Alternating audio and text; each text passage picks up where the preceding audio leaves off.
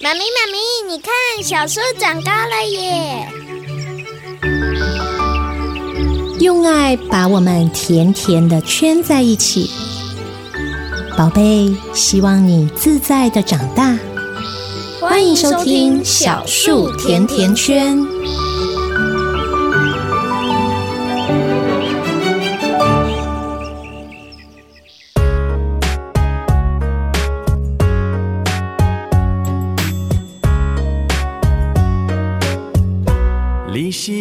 心内的一首歌，心间开起花一朵。你是我生命的一首歌，想念汇成一条河。嗯哼，点在我心内的一首歌，不要只是个过客，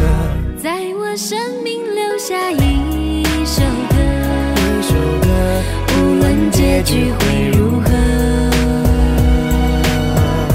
好想问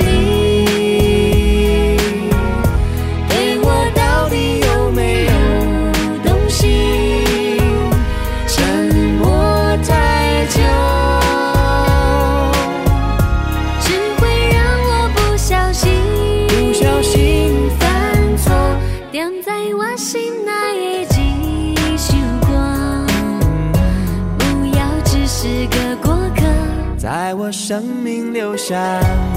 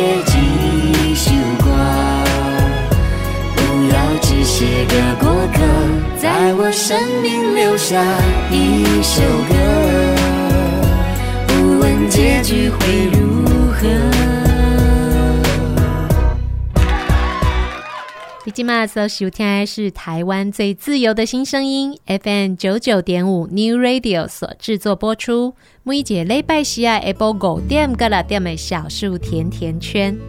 大家好，我是夏天。夏天和三根毛，每个星期天的下午，在这边陪大家度过一个小时轻松的午后时光。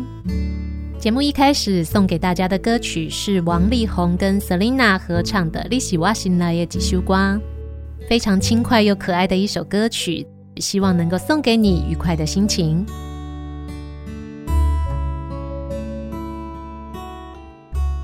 我们常常说，学音乐的孩子不会变坏。为什么学音乐的孩子不会变坏啊？是因为他没有时间玩吗？还是因为他要花更多的时间跟耐心去练习他所学习到的乐曲呢？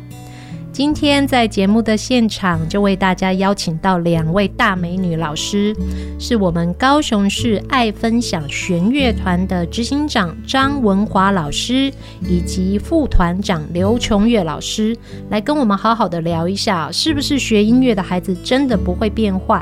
而且两位老师还要跟我们分享爱分享弦乐团在今年度年底的大计划。老师好。大家好，我是爱分享弦乐团的执行长张文华。大家好，我是爱分享弦乐团副团长刘琼月。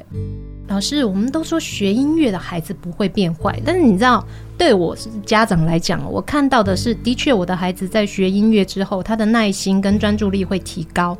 那可是除了这样子之外嘞，学音乐的小孩他可以有什么真的好处，或者是我们家长真的可以很放心把小孩交给老师们来做训练呢？呃，这个学音乐本身呢，它当然是对于大脑各方面的能力训练跟开发，不不论不论是左脑右脑，还有手眼协调的能力，它会做到训练及考验。当然，我觉得。在这么多年的带孩子的经验下，我看到的是孩子的耐性、专注力。嗯，专注力很重要，尤其在学习的时候没有专注力，那真的很糟糕。是，所以我觉得有这个专注力，其实在他的课业上是相辅相成的加分。像我们一般的小朋友，他学音乐，当然他可能很容易进入状况，他可以觉得说，哎，我学音乐，反正我就是照着老师的指导去练习。可是像我们自己家的小朋友，在学习的时候，他可能只能专注三分钟、五分钟，他就飘走了。像有一些特殊的需求的孩子，他比如说他可能是有呃自闭，或者是他可能有过动的孩子，他们也适合来学习音乐吗？当然，相当的适合哦。举例说，我们有自闭的孩子，在自闭症的孩子来讲，自闭症的孩子都不说话，或者是他。不知道该怎么说话，那我们会借由歌唱，也就是唱谱的时候，来刺激、提高他们使用声音的动机。在做这样子的一个训练的时候，的确可以诱发他们的动机吗？还是说老师都要特别的去引导？老师一定要有引导的这个功能，很厉害。不能像爸爸妈妈，因为小朋友可能没有办法专心，或者是学习的时候不够认真，就会生气。老师都不可以耶。所以我觉得在我们这个团体当中，每一位老师的付出都是让我相当感动，因为真的是要具有高度的耐心跟爱心。没错，为什么会邀请到两位老师呢？除了我们有一个很大的年度计划以外，另外的就是我们爱分享弦乐团，其实在于协助弱势孩子。学习音乐花了非常大的心力，老师，为什么你们当初会想要去做这样子的一个计划？其实，在二零一二年之前，我们几位老师，我们算是志同道合啦。然后，我们就是跟一般的音乐教师一样，每一年都会帮孩子办一场音乐会，也就是所谓的成果发表。是对。那在二零一二年，我们有很深的感感触。啊，因为我们的学生当中呢，有一个很特殊的家庭，妈妈呢生了三个孩子，然后有两位孩子他是玻璃娃娃。嗯、那学习小提琴是他们家唯一正常的孩子，但是妈妈观念很好，她也让另外两个孩子去接触其他比较容易的乐器。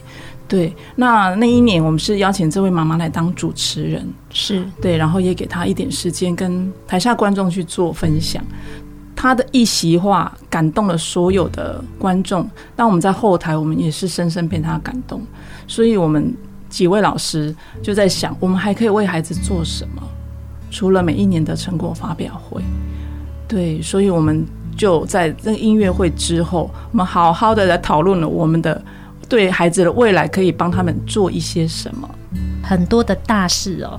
都是从小小的一个点开始的，是我们也不知道说会因为这样子的一席话，家长的发表触动了老师的心。其实学音乐的人还有一点就是特别的敏感，然后特别的会容易被感，感动，对，很容易被感动到。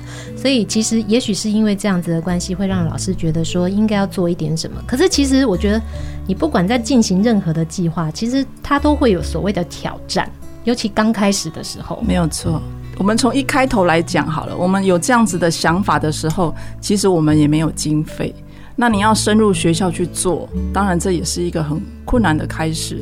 所以我觉得整个过程当中呢，我们也是有遇到相当多的贵人的帮助。其实很现实的问题就是，我们免费去授课，可是孩子们需要乐器，需要社会大众募勤嘛。然后也在我们捉襟见肘之旅的时候呢。呃，因为一个机缘，有有那个陈启川先生文教基金会给我们的一个适度的帮忙，帮忙学校里面这些弱势孩子，打开了他们不同的生活。从一开始，我们单纯只是进行音乐教育，然后到进入很多的学校去做弱势孩子的音乐教育，去协助孩子去重新去接触一个完全不同的领域。其实以前我们会觉得，尤其是学小提琴，其实会感觉上是很贵族的。对没有接触过的人来说，可是其实它并没有真的这么难入门。但是你要怎么样帮助这些孩子去踩进去？二零一二年让我们有这个启发之后，我们努力了很多年，然后在二零一六年，我们觉得是时机很成熟的时候，我们进入了学校。对，然后当然这一开始也是各校校长愿意帮忙。然后让我们去跟这些弱势的孩子，跟他们的家长做沟通，然后让他们了解我们的课程可以为他们的孩子带来什么。呃，我印象最深刻的，其实我们有遇过一位学习上是中度、中度障碍的孩子。那一开始学习，当然就是一定也是遇到很多的困难。那我们会推广所谓的亲子班，就是希望说像这种。中度学习障碍的孩子，其实妈妈是会陪伴陪伴学习。我记得在第一年的时候，妈妈就很想放弃了，一直到第二年，她终于开口了。她说：“老师，我们放弃好了。”对，但是因为老师的耐心还有不断的鼓励，妈妈带着孩子留下来了。第三年，孩子终于会完成几首。耳熟能详、简单的曲子，然后背着琴，跟着我们到处去做公益。这个是也是在这这么长的时间当中，没有放弃，才有办法对有这样子的收获。就像老师所说的一个很现实的角度来说，当我们要开始去做这些事情的时候，其实我们会卡到经费的问题。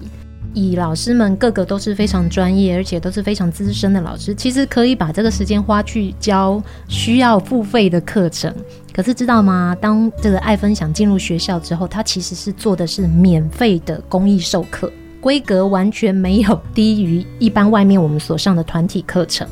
老师们一样，就是一个一个孩子去盯你的姿势要怎么做，声音要怎么样出来才会干净，才会漂亮。老师，你们怎么会去选择做这样子？其实这其实是有点吃力不讨好的工作啊。吃力不讨好，这个真的是需要大家的支持，尤其是我们的家人。嗯哼，我们的家人，因为在学校付出的时间，我们回家之后还有自己必须要上的各授课，几乎整个时间投投入在教育当中，非常长哎、欸，很长时间很长。因为到学校授课，我们大概是中午就准备到学校，然后各授课上完回家，大概都晚上九点。哦，好辛苦！所以我觉得教育是需要热忱的，尤其是公益。像这样子的话，才能够让老师们都一样，每个都好像喝了那个防腐剂一样，每个都很漂亮，这是真的。大家有兴趣的话，其实年底的时候有演出，大家去现场看就会知道，每一个爱分享的老师都是美女，不知道为什么，上帝很不公平的部分。就像老师您说的哦，遇到像这个中度学习障碍的孩子哦。他可能反而是家长想要放弃，是，但是老师们不肯放弃。对，因为家长他会觉得我们都跟不上，我们好像耽误了别人。那我们觉得我们做公益、做爱心不是口号，所以我们是鼓励家长留下来陪伴孩子，一定可以的，只是时间上的问题。身为家长，那种担心小孩拖累别人的情绪，其实是很大的包袱。完全可以体会，因为当我们家的小孩他刚开始在学习的时候，因为他跟妈妈一样都是属于四肢僵硬的人，我们其实很难很难用很柔软的方式去演奏音乐。可是当我们慢慢的去学习之后，我看到我的孩子慢慢的一点一点一点在跟上来。那当然在家妈妈拿着皮鞭的这个过程不能少。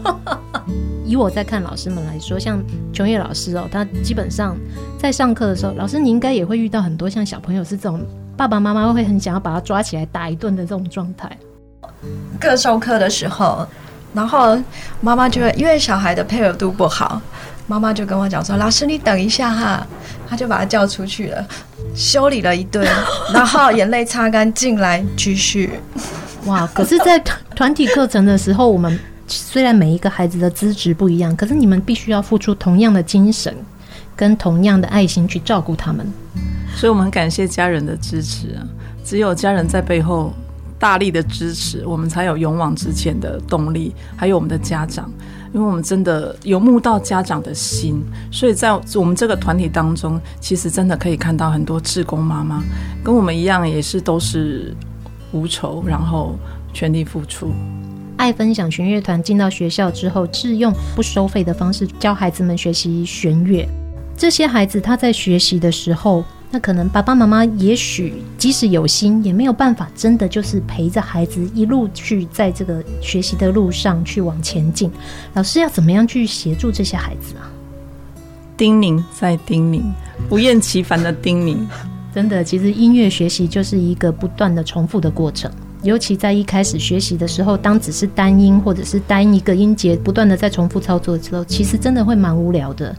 我会跟孩子说，其实如果你觉得你拉奏的，啊、比如说你拉奏上遇到困难，但我又我又没有跟孩子住在一起，他在家里遇到困难的时候，其实我是跟孩子说，您直接跟妈妈借手机留言在老师的手机里面，我只要下课，我一定会回复你的问题。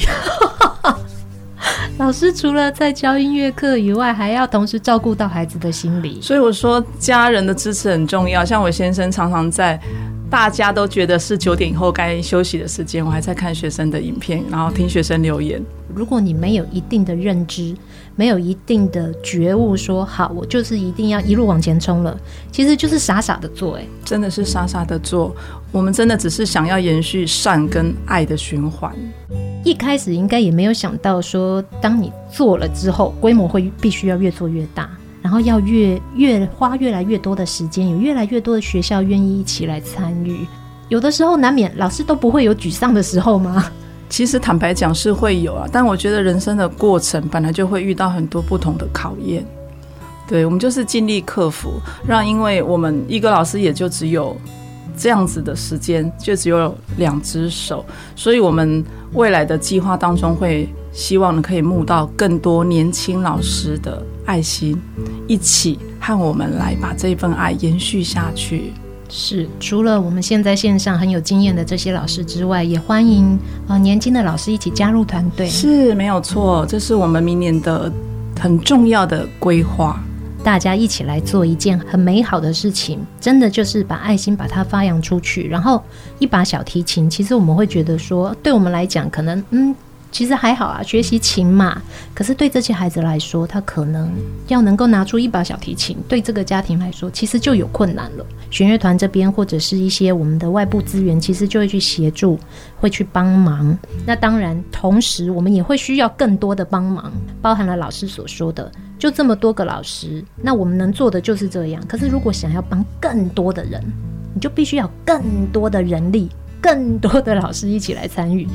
做对的事就做就对了，想太多的话，你就没有办法前进，就会卡住了。当然，对，是的。老师刚刚讲，我们帮孩子去安排一个舞台，让他们有一个好的成果的发表。所以每一年爱分享都会有一个很大的计划，对不对？对，我们每一年一定都会举办一场慈善音乐会，是我们会将必要的。支出扣掉之后，将全部售票剩下来的金额全数捐给更需要的弱势团体。这么多年来，我们都是这样子在做，所以可以得到很多社会大众的爱心，然后家长的支持。所以我们也很幸运的，每一年的票券都很顺利的完售。当然，我们也期待今年的十二月十二，我们在。屏东市演艺厅的这一场慈善音乐会，除了我们高雄的好朋友、善心人士之外，希望也能够募到我们屏东的乡亲们的支持。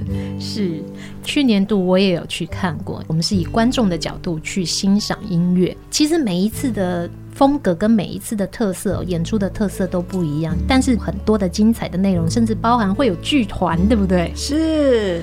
为什么会用这样的方式去呈现？因为就像您说的，孩子如果一直在学习很类似的东西，他不会觉得无聊吗？所以我们也是每年都绞尽脑汁在想，我们除了给孩子舞台，我们要给他们什么样不一样的新鲜跟刺激？去年开始我们就加入了戏剧，今年当然是。更丰富哦，要卖个关子喽！大家知道我们的演艺厅里面有什么样的很特别的乐器吗？当然，这个老师说要。卖个关子，但实在很想要让大家知道，我们屏东的乡亲呐，我们在演艺厅里面是有非常非常厉害的，而且非常棒的，一定要进到音乐厅里面，你才能够看得到的乐器。那今年度就要把这个乐器跟爱分享弦乐团来做结合、做演出，到底是什么嘞？老师不说，我也不说。光用讲的不算数，我们一直说节目有多精彩，演出有多丰富。我们让大家听一段去年度二零一九年的演出。为什么夏天会一直跟大家强调说，如果可以的话，我们到现场来支持这样的一场音乐会？我们先来听一段哦。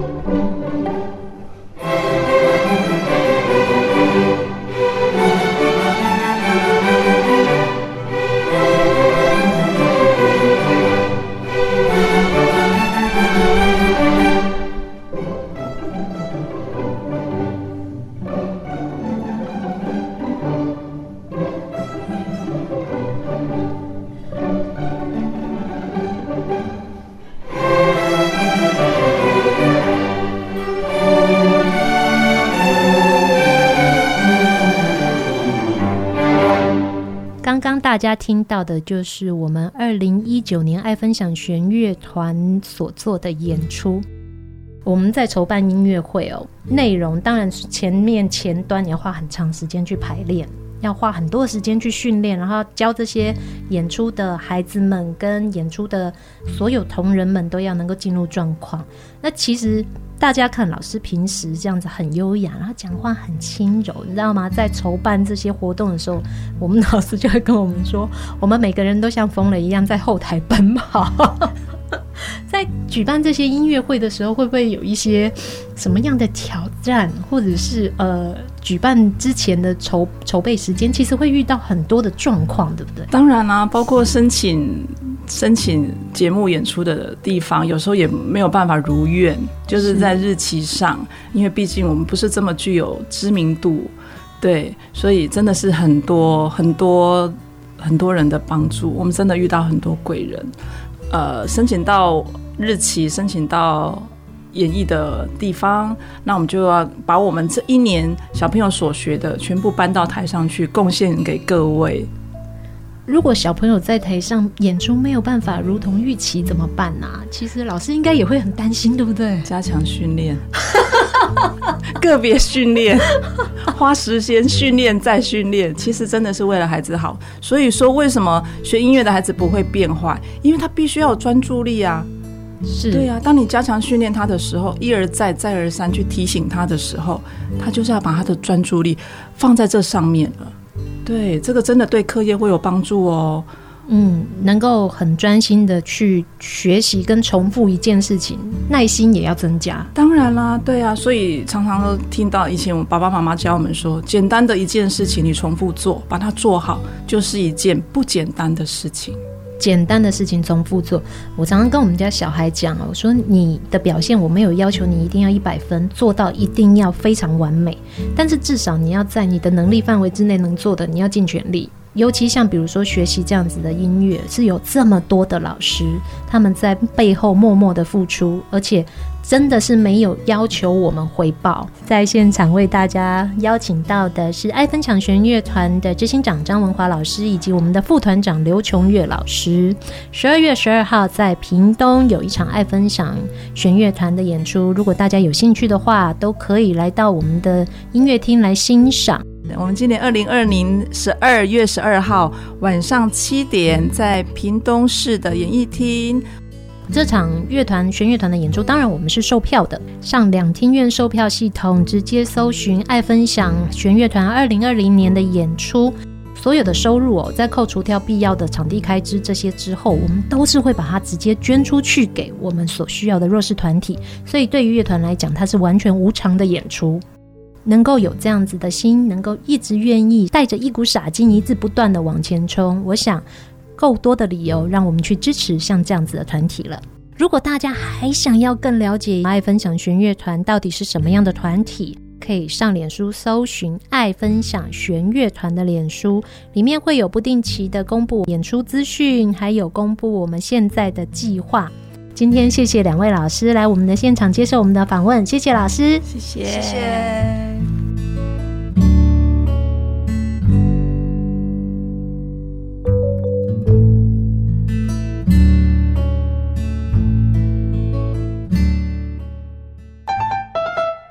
一直坐着很累吧？动动手脚，伸伸懒腰，节目马上回来哟。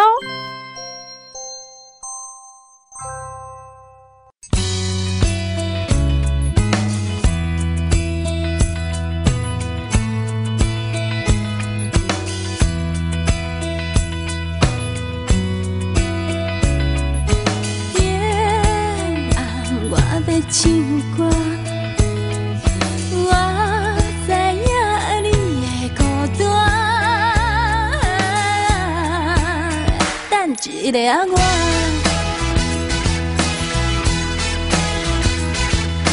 免阁偌久，我着随转去你身边，甲你作伴。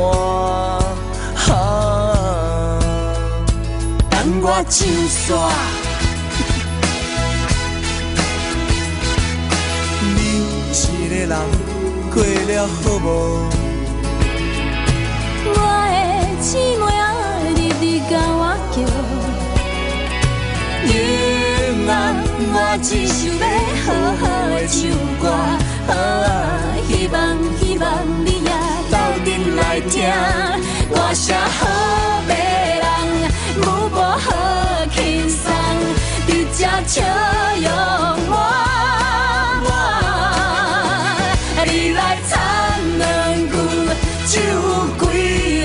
一，一条歌，人人拢要唱，一首点一首。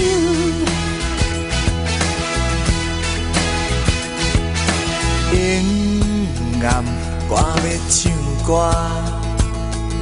我知影你的孤单，会等一个我。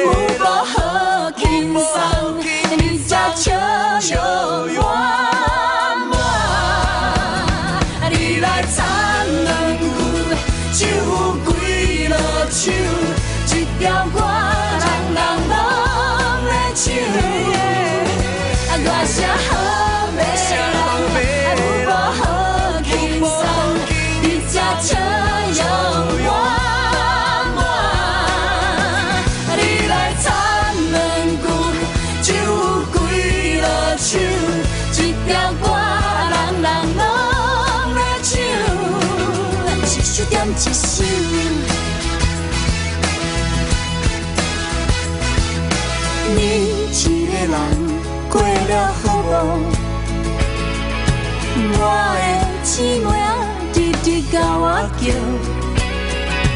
爱人啊，你搁小等下，因为今仔咱要唱几暗。爱读册囡仔袂变歹，爱看册大人嘛袂歹哦。做伙来读册。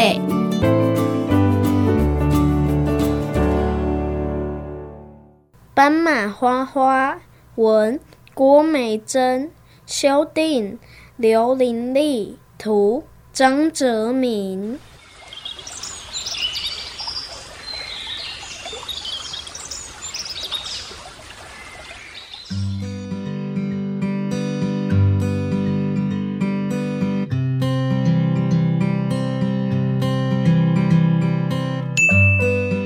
微风轻轻地吹，送来一阵阵浓浓的花香。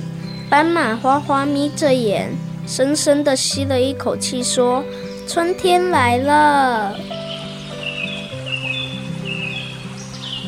春天真的来了，到处都开满了花，有红的花、白的花、黄的花，还有紫的花。”花花开心的从花园这一头跳到那一头，欢迎春天。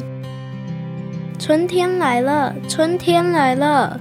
花花在花园里尽情的翻跟斗玩耍，玩得好累的花花，静静的看着一朵朵春天的花。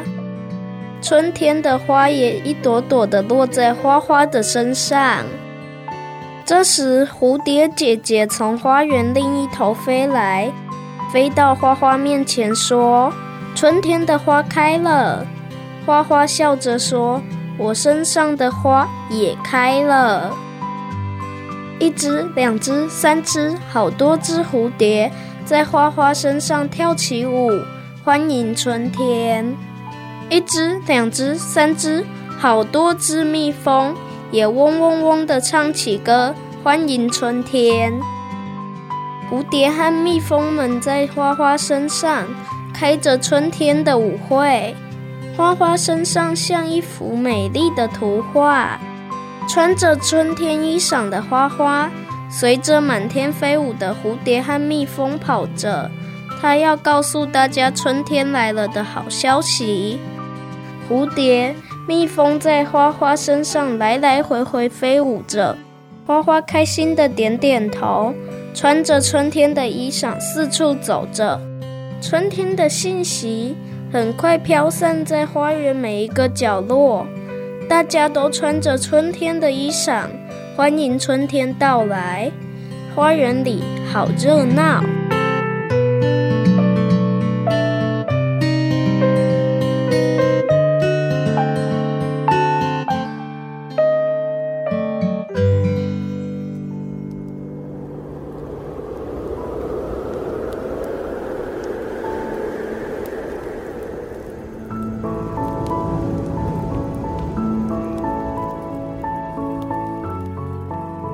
雪花片片的落下，盖满了整个大地。花花正忙着织毛衣，准备过冬。她一边织一边想：冷冷的冬天来了，春天的脚步也就更近了。雪融了，天气变暖了，花又开了。春天到了吗？花花开心地问。结束。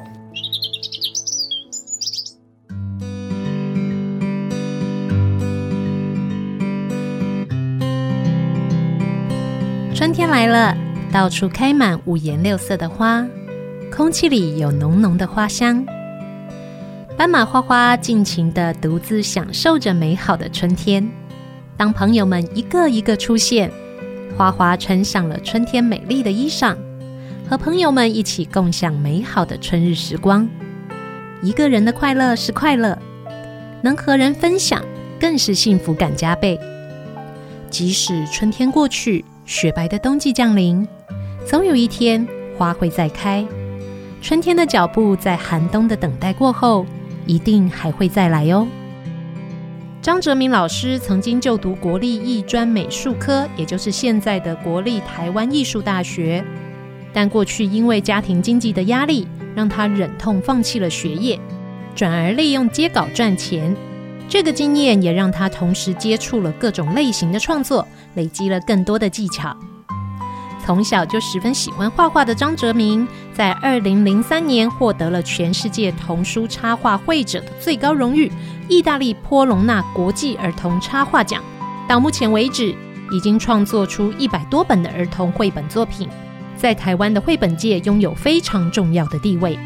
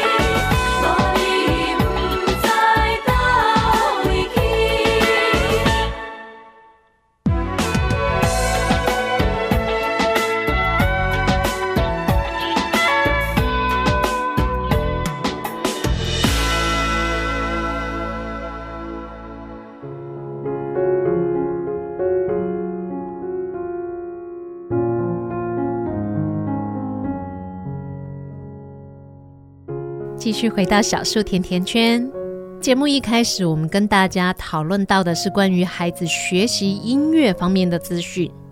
那相信大家也都有听过一句话，就是学音乐的孩子不会变坏。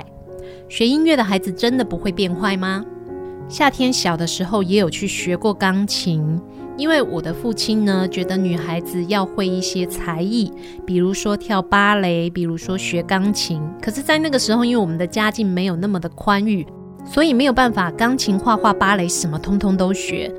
我们一家有三个姐妹哦，所以我的父亲就会问我们三姐妹：“诶，你们想要学什么才艺？让你们一人选一样，你们就去学吧。”因为小时候我就很爱漂亮啊，又觉得说哇，你看人家都会弹钢琴，看起来好斯文，好有气质哦。所以我就说好，那我要学钢琴。一开始是从团体的儿童音乐班开始学的，那学一学哆哆哆哆哆哆哆哆哆瑞咪发嗦，这样一路学上来。要开始进入个人的课程以后呢，嘿嘿，我不想学了。为什么呢？一来因为一开始学哆瑞咪发嗦会觉得无趣啊，因为学钢琴其实就是一步一步你要去累积你接下来的实力嘛。那可是刚开始你那个哆瑞咪发嗦的过程其实很枯燥，所以我就觉得不好玩。再来呢，也是因为那个时候呢，为了要看卡通，我还记得那个时候是老三台的花市有在播一个森林里的小松鼠这一部卡通的播出时间呢，刚好是在我学钢琴的这一段时间，所以我就觉得不行不行，我一定要在家里看电视，我不要去学钢琴了，学钢琴好无聊，还在地板上打滚呢。你看这个那真正不个跟那都是安尼讲。我还在地上打滚，说我不要学钢琴，我不要学钢琴。可是，在我们那个年代，其实要拿出一笔钱来学琴哦，对我们这种不是很富裕的家庭来说，其实是还蛮大的负担。所以我妈妈也就问我：“你确定你不要学齁？如果你确定你不学，那我们以后就没有学喽。”我还非常的有骨气、有把握的说：“不要，我以后都不要学了，我不要学钢琴，我要看电视。”好，所以我的课程就这样停下来了。那停下来之后呢？非常好，卡通也停播了，这个就是人家说的现世报，有没有？马上你看，为了看卡通不要去学琴，结果一停下来，卡通也不播了，也没卡通看了。然后我也再去跟我妈妈说，那我们可以回去学琴吗？我妈妈就告诉我不行。哇，你看。错过了机会就没有了，想要再回去把握，人家也不给机会了啦。没办法，这是自己做的选择哦。这是我小时候成长过程当中的一个小小的插曲。哎，为什么会讲到这个呢？因为大家都有听过学音乐的孩子不会变坏，但是真的不会变坏吗？原来这个说法还真的有那么一些根据哦。根据美国的佛蒙特州大学医学院他们的研究团队所做的研究发现。学习音乐的孩子，他们的情绪可以比较稳定，而且专注力也能够比较高，焦虑的感觉会比较低。因为情绪稳定，也比较不容易焦虑，所以出现犯罪行为的几率也相对的会比较低哦。美国佛蒙特州大学医学院的研究团队发现，学习音乐或者是演奏乐器，会让孩子在大脑的控制行为这个区域产生比较正面的影响。孩子有时候他们的冲动反应，其实来自于控制行为的这个区域呢，发展还没有这么的完全，所以他可能会比较容易有冲动的行为，或者是比较没有办法控制自己行为的表现的状况。那学习音乐呢，对于他们这一个区域的发展是有很好的帮助的，因为他的控制行为的区域比较发达，相对的，他的情绪控管的能力就会比较好。但是学习音乐的好处这么多，那么多听音乐是不是就够了啊？我们只要让孩子多多听音乐，应该对他们的行为也会有帮助的啊。在研究中发现，如果我们给接受测试的人呢，听音乐的时候，他的大脑的活动量就会大幅的增加。那如果我们除了听音乐之后，我们再加上音乐的学习的话，我们可以看到它的影响又比只是听音乐大了非常多哦。因为当我们只是用欣赏的角度在聆听音乐的时候，我们的大脑是在活动的。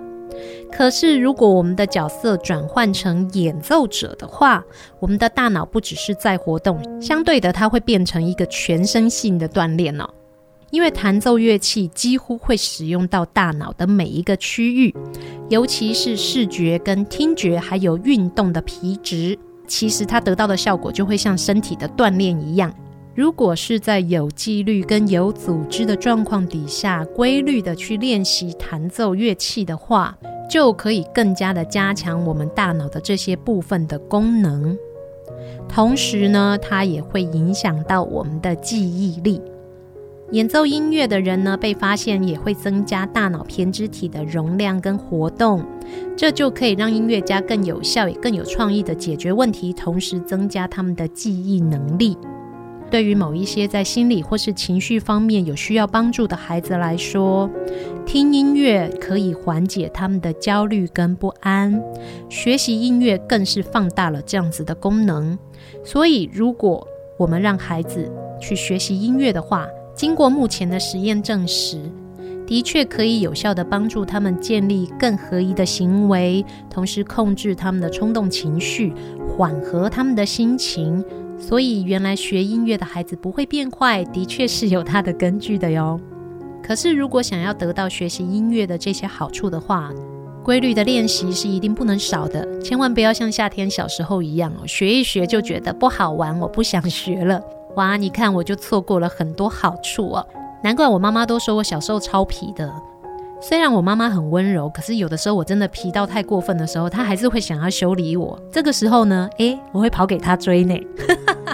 如果家里的孩子有像我小时候真的这样很皮的话，哈，如果可以的话，试试看让他们去学习一下音乐，也许在教养孩子的部分，真的可以提供我们一些其他的帮助哦。接下来送给大家这一首范逸臣的《Piano》歌曲之后，继续回到我们的小树甜甜圈。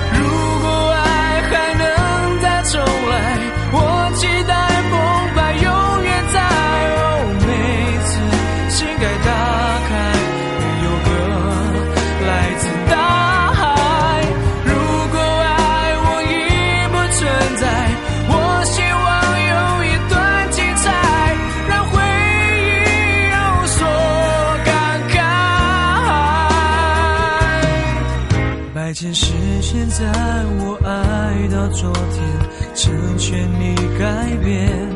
黑键是原谅我的原谅，好想再弹一遍，手指却只听见。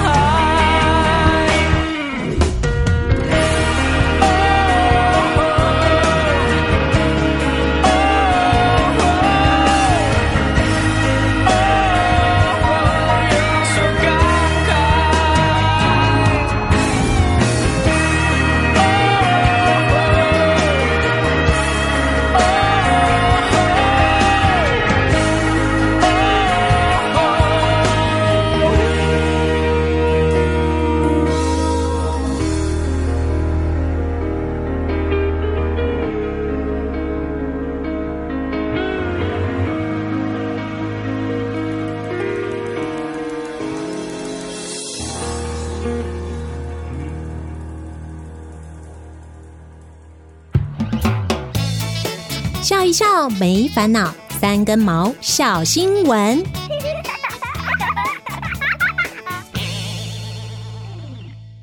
浣熊上门偷吃猫粮，吃不够还要更多。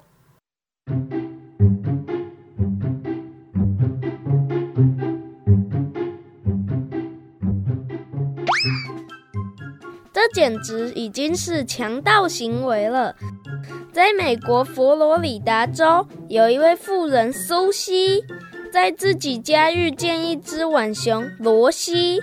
苏西原本以为罗西只是一般的浣熊，但他很快就发现，这只浣熊其实有很高的智商与耐心，非常懂得怎么引起他的注意，来得到他想要的食物。而这个成功的关键，就在于他用石头敲门。苏西表示，罗西在许多年前就开始在他家的庭院出没，还会把院子里的猫食全部吃光光。而不知道从哪一天起，只要罗西发现碗里没有食物，就开始敲门。后来居然演变成用小石头敲着玻璃门，不断发出噪音，直到得逞，他才肯罢休。苏西曾好几次偷偷地把石头丢掉，但是十分聪明的罗西总是可以找到另一颗石头，继续他的抗争。后来苏西仔细观察他，才发现罗西有哺乳的迹象。表示他应该生了小浣熊，因此才会每天寻找粮食来补充体力。虽然罗西这样的行为有点像强盗，但是苏西也很乐意被抢劫。不过他还是希望罗西可以用比较温和的方式来讨食物。另外，其实浣熊的野性很强，而且破坏力十足。千万不要因为它长得可爱就任意去摸或饲养，以免造成自己受伤哦。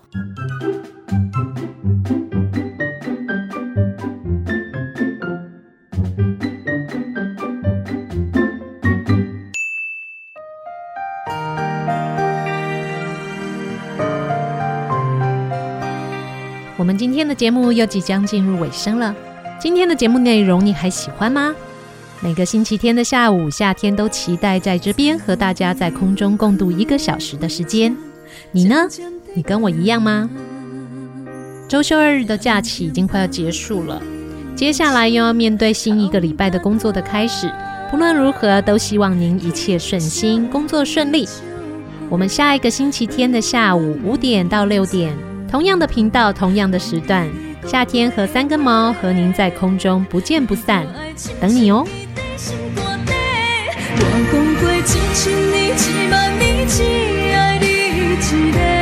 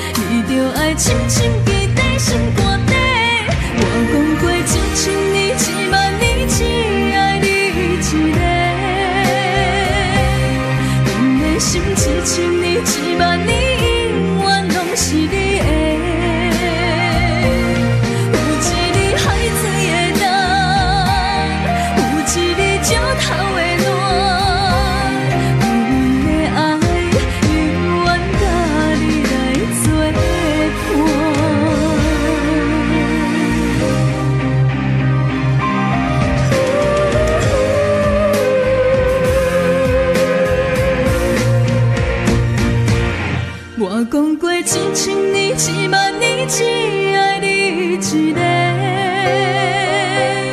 阮的心一千年、一万年，永远拢是你。